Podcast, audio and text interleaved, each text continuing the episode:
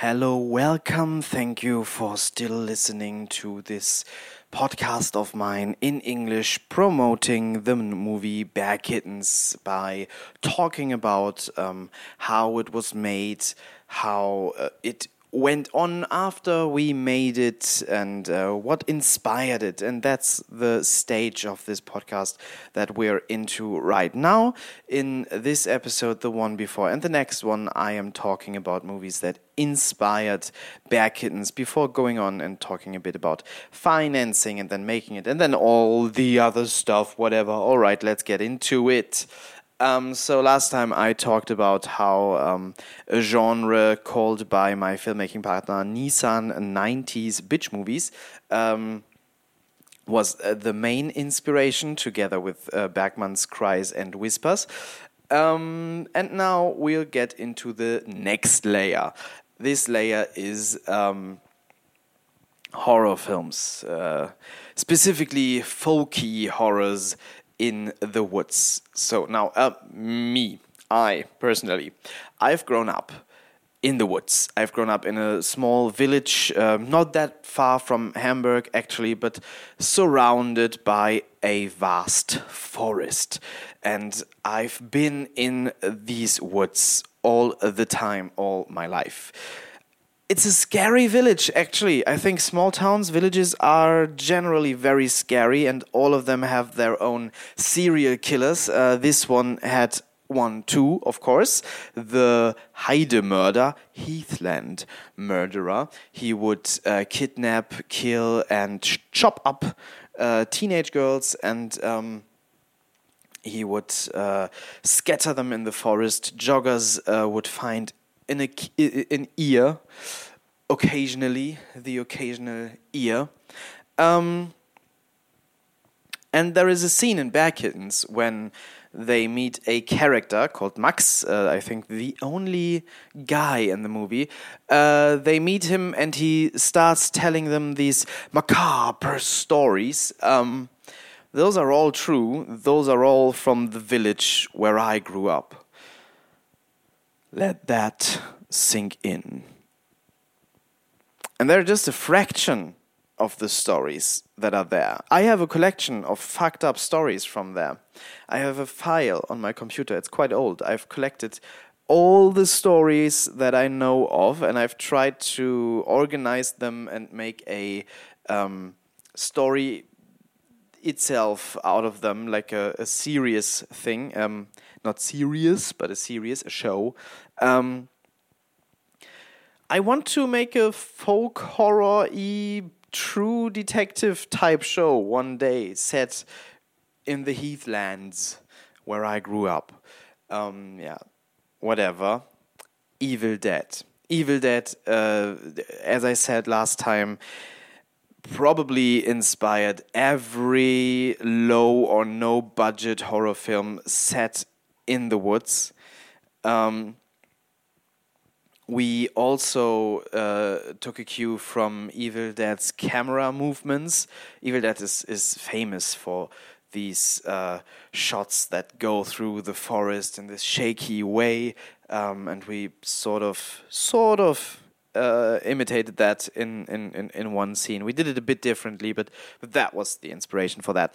Um, also, this uh, um, iconic setting of having a few people uh, being in a cabin and then being under attack by the horrors. I mean, first, that's a clever uh, way of writing a story. If you do not have a budget, you will have a small cast of characters and just one location, and you'll be in the forest where everyone leaves you the fuck alone. Uh, you don't have to deal with noises or neighbors or police or whatever. So that's just that's just um, genius in its simplicity. And if you are planning on making a horror film without a budget, do it that way. Um, I actually saw Cabin in the Woods before I saw Evil Dead. And Cabin in the Woods, of course, is an inspiration of exactly this kind of horror trope. Um, I loved Cabin in the Woods anyway because I knew about Evil Dead, and I think Evil Dead had such an impact on the horror genre. Uh, it was not the last movie by far we've seen uh, using this kind of strategy and this kind of formula. So, um, Cabin in the Woods, I would recommend to anyone. Uh, written and directed by Drew Goddard. I think it's his finest work. Um, it's about horror tropes and uh, horror films, and it's very meta and um, very funny, and yeah, a lot of fun. There isn't much more to say about the Bear Kittens um, Evil Dead connection. I mean, story wise, no, there's none. It's just this basic thing of making a horror film in the woods and uh, some of the camera work. Uh, Evil Dead is always fun to watch, very inspirational for um, budding filmmakers. So if you haven't ever seen Evil Dead, go and watch it. Especially, um, especially as a teenager, I found uh, must be must have been a late teenager, right? Because I hadn't watched it until after I had watched Cabin in the Woods, and Cabin in the Woods came out quite late. Maybe not a teenager, maybe in my early twenties. I found uh, Evil Dead very inspiration, inspirational, inspirational every time I watched it. Um, I've watched it quite a lot by now. When I was a teen, though, I would go to the forest a lot and make splatter films there all the time with my friends. Um, that's that, that that that was a that was a weekend thing. We would come up with effects, and I think that's what many people do uh, because uh, small town kids are bored, so they go and make weird horror films. Um, and as I said, nobody bothers you in the forest, so that's amazing. Uh, I returned to that specific forest from uh, my hometown in the uh, movie Zeckenkommando versus Cthulhu. It's on YouTube, but it doesn't have English subtitles, so sorry for that. Uh, that's interesting actually, because while we were shooting Zeckenkommando, um, on one of the days we were shooting in that specific forest, in that same forest, a murder happened. A guy killed his uh, wife and child and it must have been like I don't know, minutes by foot from us. Uh, we know the place where it happened, and we we shot our movie quite close to that to that spot. Um, we've actually checked the the tapes if if anything can be seen or heard, but it can't. But it's that's eerie. That's that's creepy. Uh, Commando isn't a horror movie at all. It's a comedy, um, a Lovecraftian comedy. Bet you haven't seen many of those. I have made two more Lovecraftian comedies called uh, Warum Hans Wagner den Sternenhimmel hasst and Cordelias Kinder. Both are on my YouTube channel, Obsessive Filmmakers, uh, in their entirety, and I always love reading comments. So you, you, dear listener, can um, improve my day by just going to YouTube, watching my movies for free, and leaving a comment. And by the way, do that uh, for Bear Kittens first. We need Amazon reviews for that algorithm. I will stop the advertising now. Um, yeah, but that's that that, that was creepy. Uh, also, during the shoot of uh, Commando, one day, I thought I had uh, lost my wallet in the forest at a place where we where we shot that day. So at night, when it was dark, I returned to the forest alone, looking for my wallet. And uh, in this forest, there are uh, sections of it you can't really see that before entering them that are just swamp and I um, I sunk in. I sunk in and uh, up up to up to uh, up to my breast. It was it was terrible. It was terrible. I, I thought I was gonna die. I uh, um, I sunk in there. I was stuck, and I thought, all right, fuck, this is it. I will not be found. I will just vanish in the swamp, uh, never be seen or heard of again. Nobody will know what what what happened to me this is terrible. But then I, I uh, was able to grasp a branch and fight my way out of it. Uh, but that was. The forest can be creepy even without uh, horror movies. I returned to that same forest for uh, the series F60 Kamikaze that Nissan and I have shot last. Um, and one day, one day I will return and make a full and proper folk horror film or uh, the aforementioned True Detective style folk horror e uh, TV show. I will do that one day. That's that's on the that's on the to do list. That's on the bucket list. Um, so it will happen. Um, of the films I've made so far, Bear Kittens, I think, comes closest to being kind of folk horror related. Um, but it was set, it was shot in a different forest. Uh, that's actually in Hamburg. That's actually a park in Hamburg, uh, the Niendorfer Gehege, and it's quite close to the airport, which is so stupid. But I guess I will talk about that more later. Uh, in a usual forest, like far outside the city, you don't have that kind of problem. So if you have access to such um, such a location, go shoot it there. Don't shoot it next to the airport. That's that's just stupid. Um, second film of the ones uh, for this episode is The Witch. The Witch is one of my favorite movies of all time. I love it. Um, I've actually, when I made uh, the second film in this way that we've made Bear Kittens, and I've told you about that, like the workshop structure, like um, having a group of acting students, improvising with them, and then from there going and writing the script. We've done that a second time, uh, this time a more proper horror movie, but also with um, strong comedic elements to it. It's called Performaniacs. And as soon as Bear Kittens has 50 or 100 reviews on Amazon Prime worldwide, uh, we will release Performaniacs on Amazon Prime for free too. So uh, go and write your review, and then Performaniacs will come next. Um, yeah, so uh, in this workshop, we decided to, after uh, the group decided on what kind of movie we were going to make, uh, Nissan and I went and compiled a list of movies in that style. So let's call it highbrow horror um, that we love. And we showed this list to them before we started improvising scenes with the characters.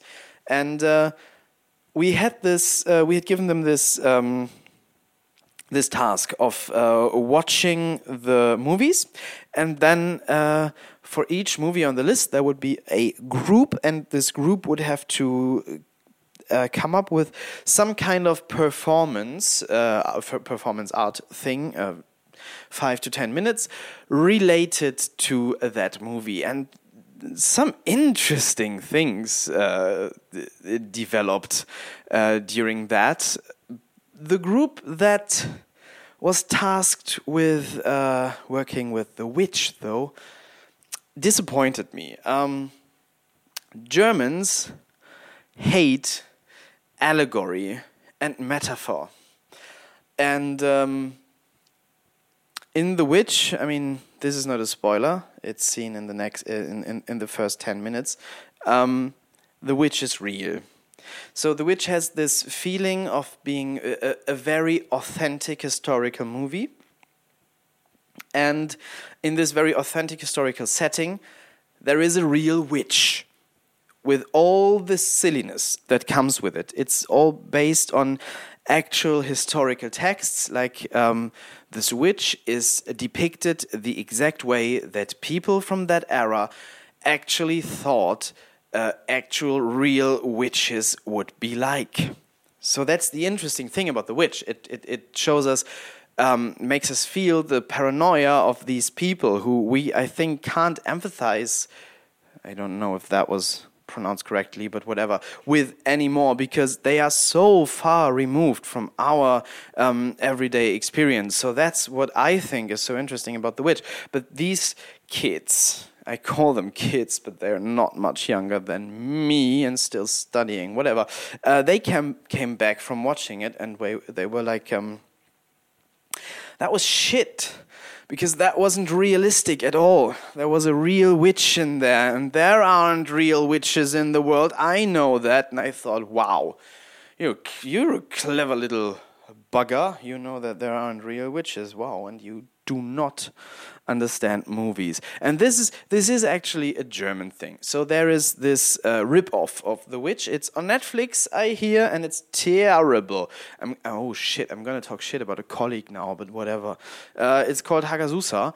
It's a German thesis film, and it's um, it's The Witch made in a terrible way. So uh, imagine The Witch, but strip all the story elements. Um, strip away uh, all the fantastical stuff, uh, have it in a mundane historical setting, um, and then inject some rampant misogyny uh, and sadism instead of the uh, the empowering story of the witch. Well, it's yeah, it's empowering. It's mostly empowering whatever. Hagazussa is uh, very much what a German. I know that it was shot in Austria, and I know that the director is uh, from Austria, but it's a thesis film from uh, one of the biggest film schools in Berlin, Germany. So I'm categorizing it as a German film, and yeah, it's very much what uh, a German would do with the same sort of setting premise of The Witch, the idea of having this very, very accurate, realistic historical setting and um, dealing with witch beliefs. Uh, I really hate it. Read my review on Letterboxd. The Witch is largely based on a book called Hexenhammer, Witch Hammer. Um, I'm not sure, but I think it's actually originally in German. Um, in our nightmare scene in uh, Bear Kittens, uh, Nissan actually we recorded Nissan reading from it, whispering, and then we played it back backwards. So there's a connection to the witch if you would like one. Um, and then there's Stand By Me. So yeah, I'm talking about uh, not only horror movies here, but folky, uh, forest-based movies. Interestingly Stand By Me, uh, written by the most influential horror writers. So um, even if it's not horror, apparently um, forests, forests just inspire us horror people. Um, I think Stand By Me is one of those perfect films. Uh, I have watched it on a bus actually. Uh, we went from Hamburg to a small town called Marburg, far away, many hours. Um, me and some other Hamburg filmmakers back then. Uh, this was before I was working with Nissan uh, we had this festival called the Obsessive Underground Film Festival, and we went on tour with it, for example, to Marburg, showing our first movies. I think it was our debut features from all of us on the tour. I'm not sure. I think one of us showed his second one. Whatever. Um, I was on tour with my debut feature back then. Um, and it was nice. It was nice actually. I liked touring. I liked touring so much that I was actually planning on touring again this year. Um, I had planned this whole program. I wanted to do like a half an hour comedy routine, then show one of my movies, and then do a Q and A. And I had locations. I had da- da- dates lined up. I was about to uh, announce my tour. Yeah. Oh well. Then. Um, Corona happened. Let's talk about the Blair Witch Project. Uh, I like the Blair Witch Project for what it is and for what it stands for. I have watched it when I was 12 and I wasn't scared. I'm sorry. I think I was the target audience and I, and it was not that long after it had first appeared. It was before uh, Paranormal Activity made found footage into this whole thing and its own genre. So um, 12. I was 12 in the year of 2003. Yeah, I watched it on a videotape uh, in a basement, so perfect setting actually. But I, I don't know. I, I wasn't scared one bit. I am sorry. But as I said, I respect it for what it is. I appreciate uh, I appreciate it. I actually uh, had an idea for a found footage film lately. I, I like found footage films, by the way. I do not uh, share this uh, sentiment that many people seem to have. This um, this dislike for the genre of uh, found footage films. I have made I have made one. It's Zeckenkommando vs Cthulhu. I'm sorry, it's in German and does not have subtitles, and I'm far too lazy to make subtitles for that one because it contains lots and lots of dialogue and references, and it's it's just it's not easy to translate. Um, whatever. Back to found footage in general. I think that genre is underappreciated, and I think it's not used to its full capacity. Um, people only make found footage horror. Like some people make some found footage sci fi, but that's still kind of in the realm of horror. And I think where are the where's the found footage rom com? Where's the movie like where you see just a supercut of um, of a couple attempting to make sex tapes. I mean, we we we we've gone so far in um, art house movies by now. We can we can make porn, uh, but you know, uh, attempting to make sex tapes and during these um, using these, you tell this heartwarming, touching, whatever, maybe very sad story about a relationship where is that? Why hasn't it been made? It's such an obvious idea. Um, I don't know. Uh, I think especially in the in the rom com realm, uh, found footage could be explored more. Um, crime, where is the found footage crime film? Why is it always why is it always horror and um, never another genre. Where is the found footage fantasy movie? Where is my found footage Alice in Wonderland? Kids these days, before going to Never Never Land or Wonderland or Narnia, they would take their phones and they would come back and have pictures. Where is that? Where is the found footage fantasy film? Um, whatever. I have an idea for a found footage horror film. Uh, in my film school, it's uh, my, my film school is a um, is in a castle. It's it's it's an old castle that's actually quite cool.